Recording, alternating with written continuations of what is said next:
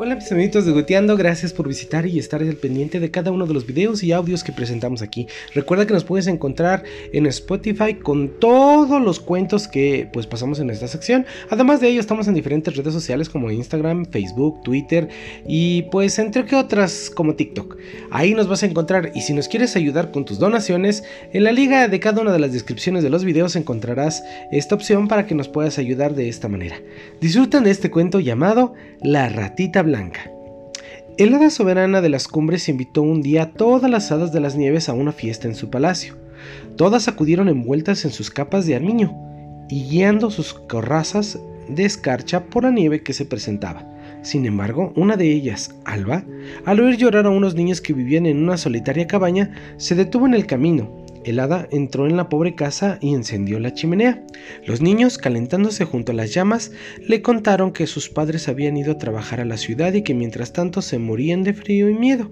Me quedaré con vosotros hasta que vuestros padres regresen, prometió.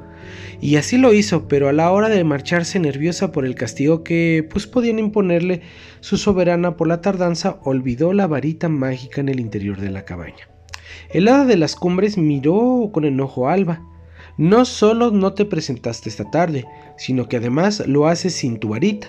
Mereces un buen castigo. Las demás hadas defendieron a su compañera en desgracia.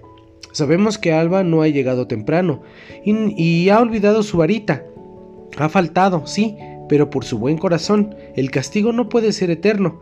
Te pedimos que el castigo solo dure 100 años, durante los cuales vagará por el mundo, convertirá en una ratita blanca y estará ahí Así que si veis por casualidad a una ratita muy linda y de blancura deslumbrante, sabed que es Alba, vuestra dita, que todavía no ha cumplido su castigo y que ayudará a todos los niños de este mundo. Así que disfruten de jugueteando y recuerden suscribirse y darnos un like para esta sección.